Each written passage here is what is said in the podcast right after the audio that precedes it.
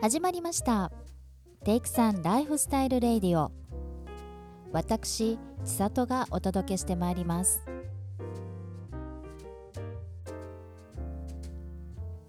このラジオを聞いてくださっている皆さん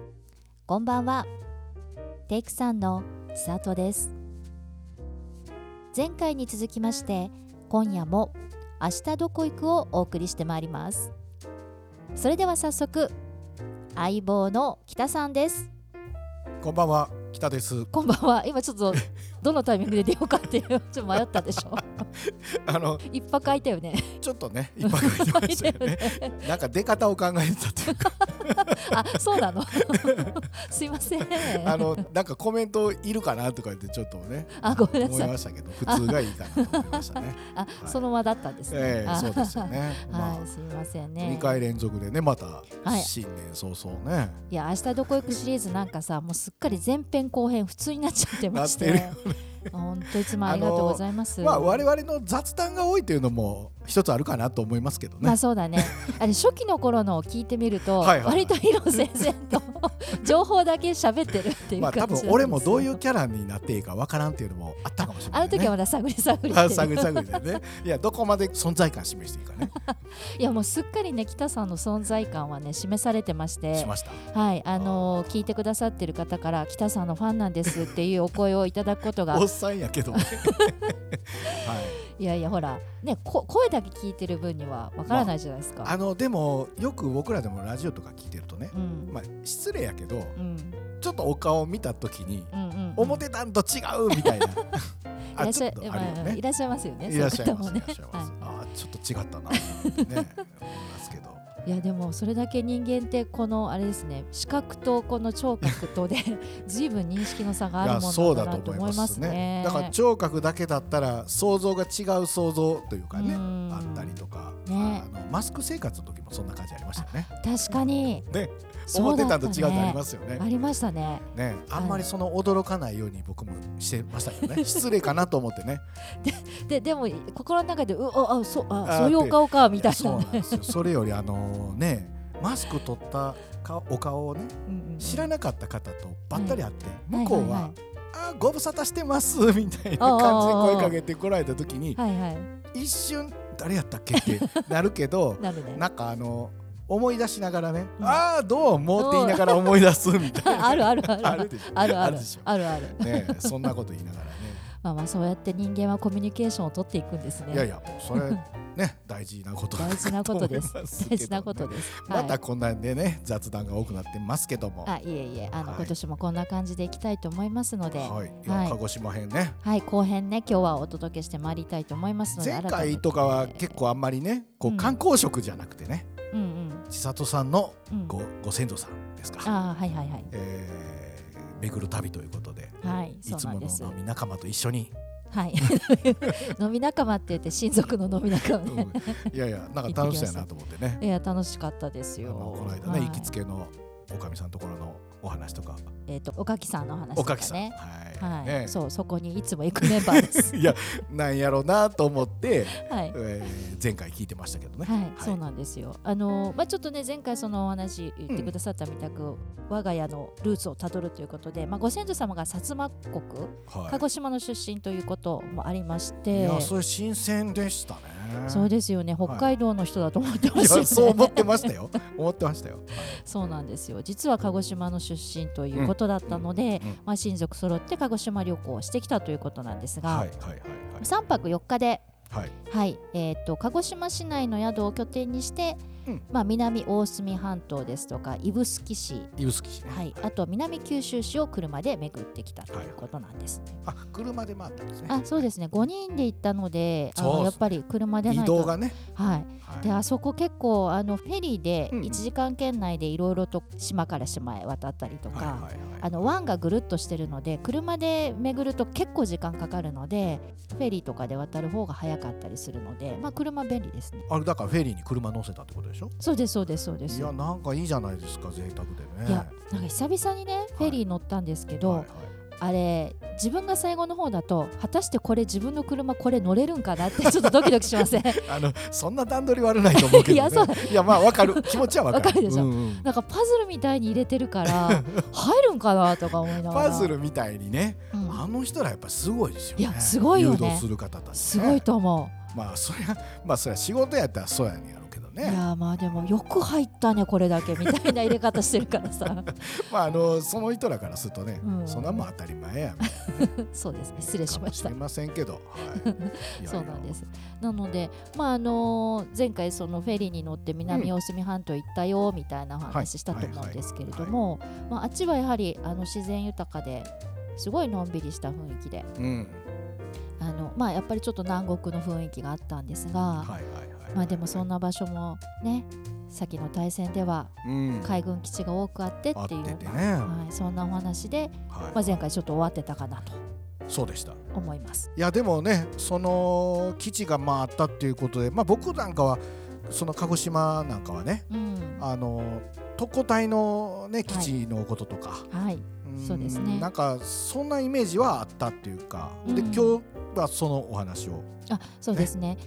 まあ、チランといえばご存知の方も多いと思いますけれども、えー第二次世界大戦時には多くの若い兵士が特攻機に乗って沖縄戦に向けてチラン基地から飛び立ってるんですよね。ねうんでその知覧っていう町自体が薩摩半島の南部中央に位置してまして、うんうんでそこに陸軍が飛行場を建設してあの知覧基地として運用を始めたのが1942年なんだそうですはあ、うんそうですかだから終戦の3年前はいはいはいはいですねで当初はその運用を始めた当初っていうのは少年飛行兵だったり、学徒出陣の特別操縦見習い士官うんといった人たちの飛行訓練の場として使われていたあー単純にその、まああの少年兵とかの人らの練習の場としてそうです最そう初です作ったっていうそうなんですそうなんです、ねそれがうん、基地に変わっていくと。そう特攻作戦の基地に変わっていくっていうのが、まあ、これが戦局が悪化していくっていうことが、まあそあの一つの理由ではあるんですが、うんまあ、あのこうずっと悪化していくばかりの中で、えー、とその終戦の年1945年の3月から、まあ、沖縄での陸軍による航空特攻作戦っていうのがういうことやなうん始まるわけなんですよね。でその知覧基地が本土最南端だったっていうことがあって、うんうんまあ、全特攻戦死者の半数近くが知覧基地から出撃しているとうん、ああなるほどね。いうことなんですよ。でもよくよく考えたらねもうその5ヶ月後には終戦をね迎えるんですけどね。そうですよね。まあまあ僕ら後からき知ってるからね、うんあれですけど、まあそうですよそねの時はまあねどうやってでも勝とうっていうかまあ破れかぶれというかそうですねねそういう感じだったんですかね。まあ、まあ軍の上層部はもうこの先が見えていたんだとは思うんですけれどもいやうすうす分かってる人もおったけどあー言えなかったんで言すよ、えなかっね。たでしょうし やっぱりこういうまあ一市民うんうんが犠牲になってい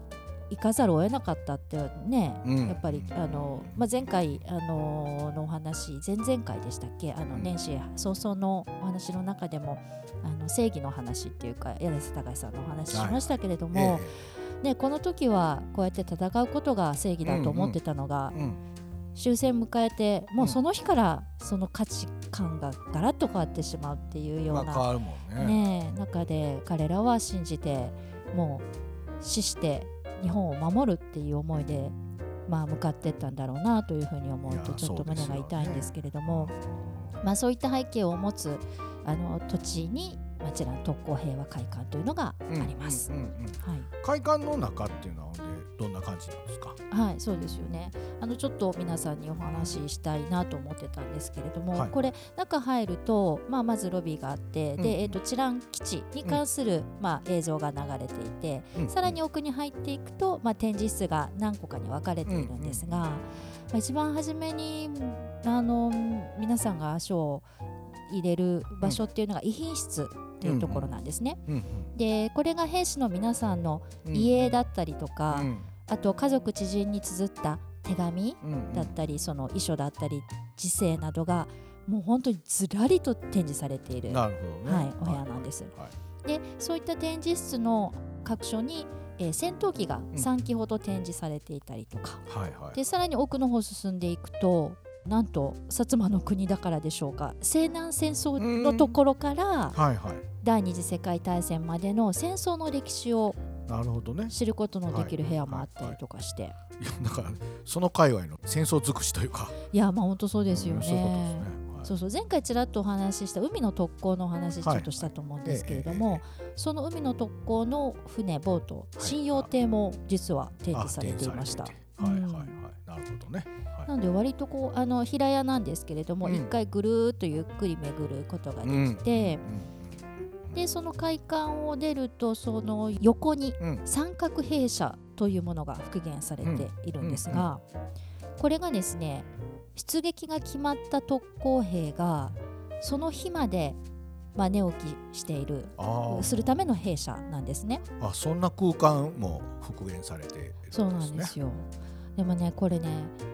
あの半地下式の建物で、はいはい本当もう三角屋根のうん。あのもうまさしく三角兵舎っていんううん建物なんですが中に入るとねはい。板敷きにこう布団がザザッと並べてあるだけなんですよう。んでその布団も決してふかふかじゃなくうてんはい。もう本当にただ寝起きするためだけのような空間なんですが、そこで最後の日を迎える人たちが、まあ、どんな思いであー過ごしたのかなってねえ思うとあまりにも質素な場所で空間ではいはいはい。なんかちょっと胸が詰まりましたね。いやー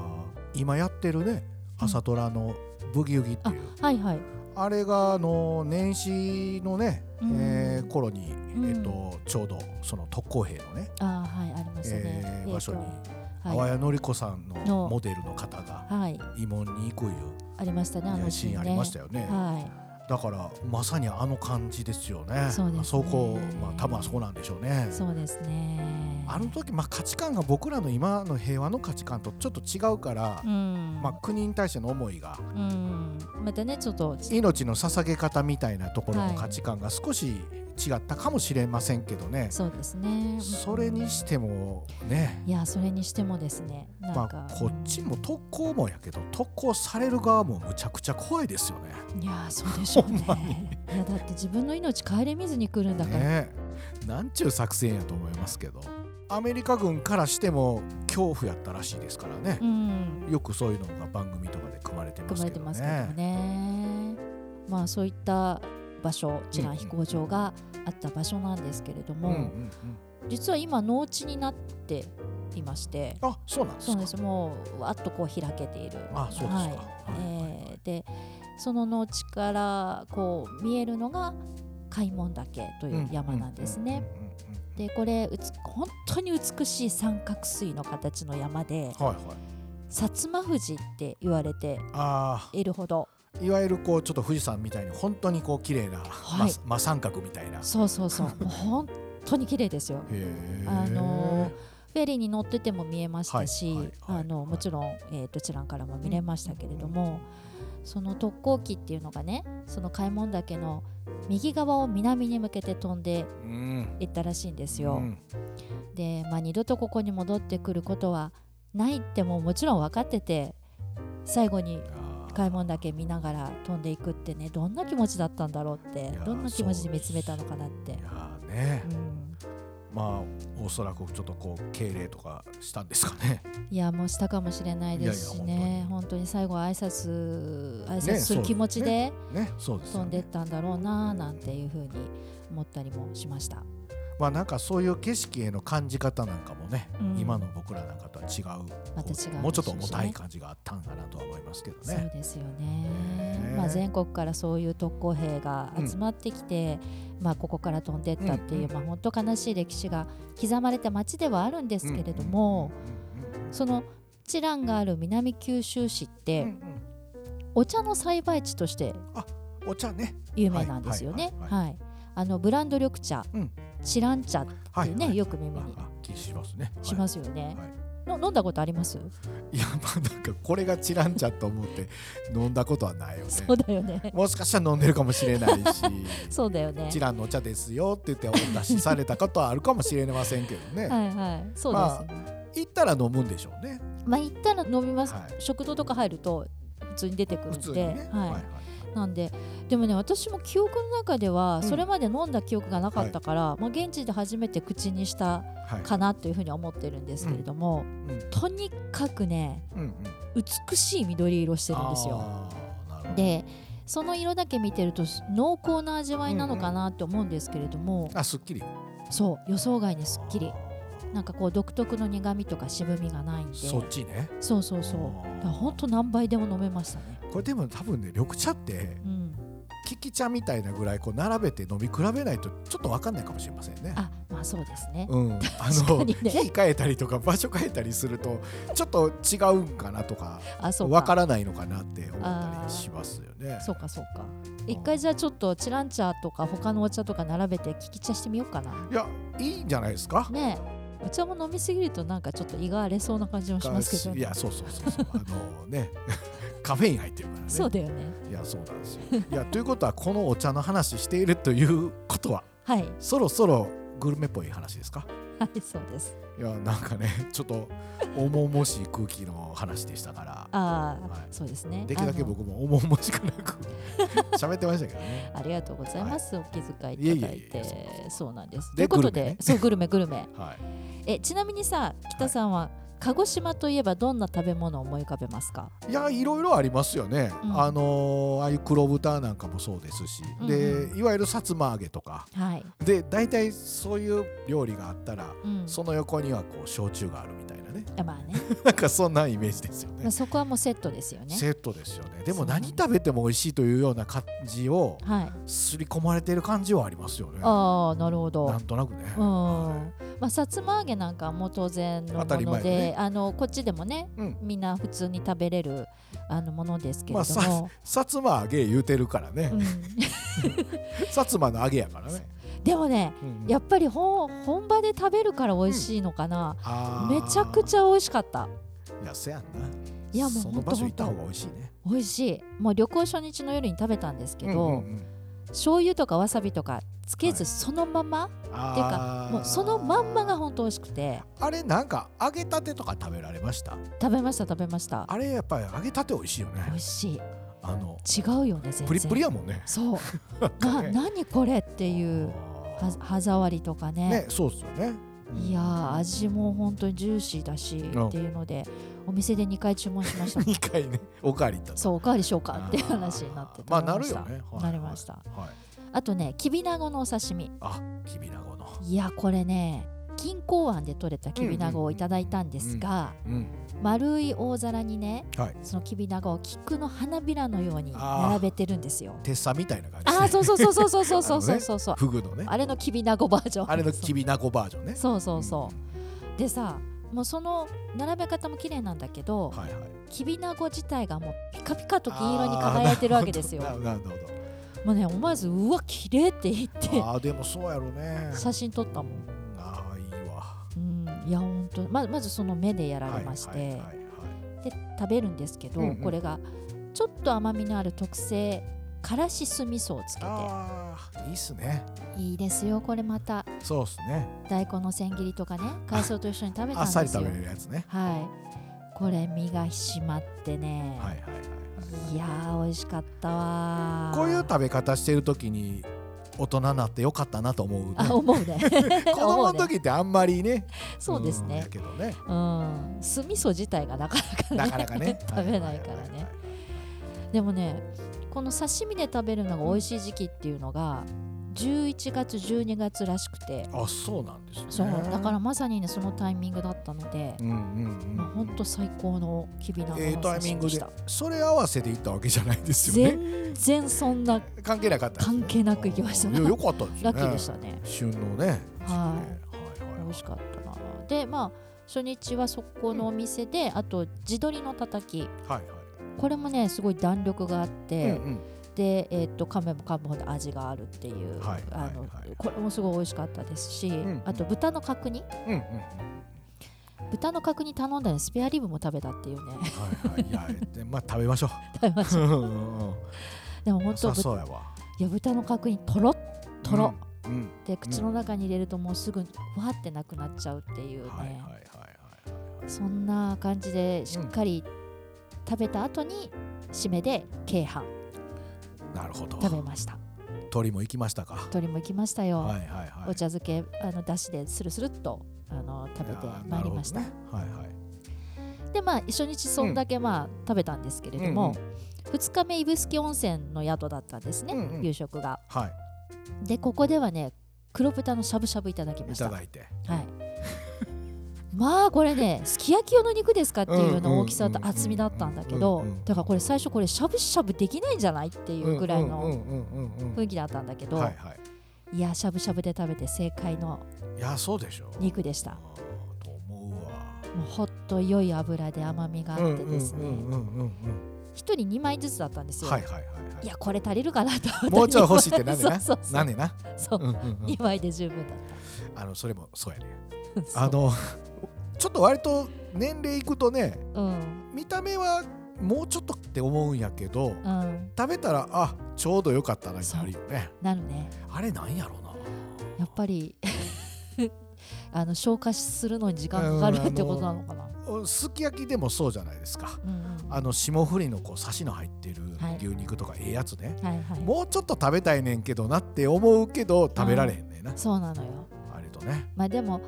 もうちょっと食べたいなぐらい止めるのが一番いいいねやそうですよね、はいいやしかし鹿児島はこれあの食肉のねうん鶏豚牛うん3つともねブランドがあるじゃないですかねあの鹿児島ってねはい黒なんとかってつくの多いじゃないですか多いですねあれね、まあ、たまたまその黒の名前で名付けてね、うんまあ、ブランド化していくみたいなんでそれぞれがやってたんだけどもうんやっぱり今黒が多いからということで今うん取り組みでね鹿児島その黒でブランディングしていこうっていう取り組みがうあるんんですよへだえから黒牛と黒豚とはい黒さつま鶏っていうのがはいまあもちろんあって、えあとあの焼酎もね、えうんあのまあ、黒霧島なんかも言いますけどありますね砂糖の黒とかね黒糖焼酎、うんはいありますねで、薩摩の黒霧子とかはいあはいありますだからね何かしら黒なんですって、うーんでやっぱり島津藩のなんかああいうね、はい十字のマーマクーとクか、のねはいあんなんも含めてで、うんまあ、黒って意識がねその藩にあったのかもしれませんけどねそうですね言われてみれば島津藩のあの家紋ね家紋があれ黒地に十10って書いてあるでしょねね白のね白の切れかっこいいですよねあのそう当時にしたらで黒でブランディングじゃあしていこうということで、うん、今この近年はずっとこう鹿児島県挙げて、うん、そうういうカラーの、まあ、黒というカラーのブランディングを地域ブンランディングしていくっていう意図が結構あるみたいですね。そうなんですそねうなんですよ。それ前の中で僕もねなんか、まあ、テレビかなんかだったと思いますけど、はい見てで調べるとねいろいろね、うんそんな黒なんとかそういやほんまに薩摩って黒なんとかやなとかってう思んってね。言われてみればそうだそうわなんですよなんかそうかまあもともとに意識があったんかもしれないですけどねうん黒って名付けるっていうか、うんうんうんうんでまあ黒って続けると高級感みたいななんそうですねかそんなんも感じるからっていうのはあったんかもしれませんけどね確かにねそれはあるかもいやーだかそうからね黒ですよ黒本当に黒豚うまいよねいやー絶対うまいですよね なんかもう食べ物の話でめっちゃ盛り上がってますけど盛り上ねがって いやだからね今回はしゃぶしゃぶで黒豚を堪能したんですが、はい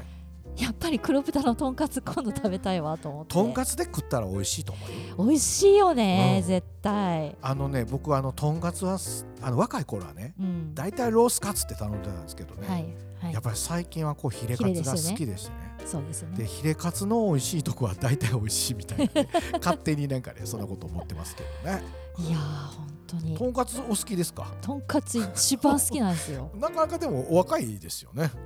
いやそんなことはないですなよんかねいやいや、はもう本当に20代の頃から一番好きな食べ物はって聞かれるととんかつと答えてきましやったんですねた、はい、いや約30いや年い意外いやまあそうやって聞くと嬉しいですよねなんかあまだわ若いんだな あありがとうございます最近食べれませんとか言う人多いじゃないですかああそうねそんなん行くとなんか何も食べに行かれへんからね確かにねうんねえいやまあでもそんな風にあのグルメも充実したうんうん鹿児島旅行だったんですが、はいまあ、最終日はもう飛行機で帰らなきゃいけないので、午前中ちょっと、うんあの立ち寄ったのが薩摩藩主あ島津家の別邸という、おーおーあ有名なとこですねはいはい洗顔園に行きまして、はいそこでジャンボ餅を食べましたあやっぱり食べるんで すねまあ、ちょっと食べとこうかなみたいな感じはいはいはでいはいはいあれみたらし団子の団子をこう平べったくしたようなものあーあれねのはよいうなはイいメはいージなんですけれども、まあまああの美味しかった美味でしすいよ素朴な味というか、はいいでまあその洗顔園自体がねもうとにかく広いんですよ 広いっすよね広くてね、うんうんうんほんと全部回りきれなかったんですけど、うんうんその洗顔園のこの庭園から向こう側に錦江湾が見える、あそんな立地なんですねそうそうそうそう、はいはいで錦江湾が目の前にあってそのさらに向こうに桜島がそびえ立ってもっうていういいよじゃうないですかなそうもうほんと雄大な景色がね広がってて素晴らしかったですね。まあそら薩摩のお殿さんのね、えー場所まであすそかうら、ですでも別邸だからねあれがねと思うとすごいわあーーだからまああなんかその別荘的な形で利用されてたんですかねそうみたいですよ。ねお茶飲んだりとかねはーいはいはいあのあそうだ今ちょうど大河ドラマの「篤姫」の再放送してるんですけどはいはいああ今やってんですかは今やってるんですいよ、はいその篤姫の撮影でも、まあ、洗顔園はお使われてたっていうことで、ねはい、なので改めてあそこたっぷり時間かけていやいいでしょう行ねきたいですねあそうですか、ちょっとじゃあ僕もプランの中に入れときますあぜひとも入れておいてください、はいはいまあ、そんなこんなの鹿児島旅でございました、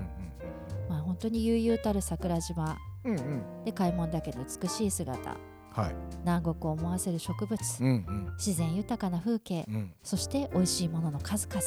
はいまあ、あのそこにはね悲しい歴史も刻まれていましたけれども、うんうんまあ、あらゆる角度から見た鹿児島はね本当魅力的でしたんいでやいいですよねはい、やもうぜひ行ってほしいいや前からねやっぱり行きたいと思いながら、なんとなくこうちょっと後回しにしてきてますけど、まあ、距離的なこともありますけどね。そうですよねなんか気軽にじゃあ行こうかってね、はいなかなかやっぱり言えない距離と思うんですけどねいやだからちょっと話聞くとうんちょっとワクワクが止まらないというか、はまあ、僕はちょっとこう焼酎旅をしてみたいななんてちょっいいいと思いますとねその焼酎の酒蔵さんをね巡ってみるのも巡ったりとかねねえーしたいいり。よねあのー僕はちょっと天の弱なところがあるからねはい世間がこう焼酎ブーム去ったぐらいの時に焼あえて焼酎のことをちょっといっぱい調べたりしてたんです よあったじゃないですか焼酎ブームありましたであんなん好きさって誰も焼酎って言えへんなってんなと思ってそれがちょっと気に入らないなと思ってましてねおう、ほんでたまたまちょっと特集してるような本買ってねうん、いや結構焼酎いいじゃんとか思ってねい、や焼酎いいですよ、うん、私も僕はおすすめは米焼酎ですからねあ米うん、あの熊本のねあのー球磨地方っていうところのねはいは米い焼酎、あの熊本の地震でそねうかはいはい、ちょっとダメになったとこもあるかうんもあるんですけどうね、んでもあの米焼酎すごく美味しいんですよ、へえ米の香りがねすごくいいするからへえご飯に邪魔しない、あご飯食べてるんのと同じやから確かにそうだねだから日本酒的役割であ日本酒より甘さがないーかないらっていう感じかだからすっきり飲みやすいんですよあだーからロックでもいいしうんあと今だったらハイボールにしてねうん要するにソーダ割りですよそうはい炭酸あ水でねのーうん米焼酎のソーダ割りなんてもう無限に飲めま すよほんまに無限に水のように飲める飲める飲める すごいこれはねちょっとみな芋だとちょっとね食べ物によっては邪魔する感じあるでしそょ、れまあ確かにね味あにの癖があるからそうですねあの香り風味で全てがねちょっとやっぱり癖あるのそうなんそうか私ねまだ米まで至ってなくて私どっちかっていうか芋と栗なんですよ栗栗は結構あっさり飲めますよ栗結構いいですよね栗焼酎は高知少のないよね種類がそう私高知のダバダヒブリはいはいが一番好きなんですけど、まあ確かに少ない少ないよね少ないうんうんやっぱりだから麦と芋ですこんはかい、そうですね麦芋ですねいやまあ、そういう旅を一回ちょっとしてみたいなと、はいえー思ってますぜひとも、はいあの行ってまた今度明日どこ行くで北さんが感じた鹿児島を 伺えたらレポートをね僕がねレポート、ははいレポート提出してくださいあーわかりました。あーじゃあちょっとこう今年2024年の年内 までにはい、ななんとか頑張ります。はい 楽しんでいただけたらと思います。はい、ということで北さん2回にわたっていやあ今りがとうございます回もありがとうございました新年。早々ありがとうございますと。んでもないです。ありがとうございました。ということで、えー今夜はここまででございますが次回は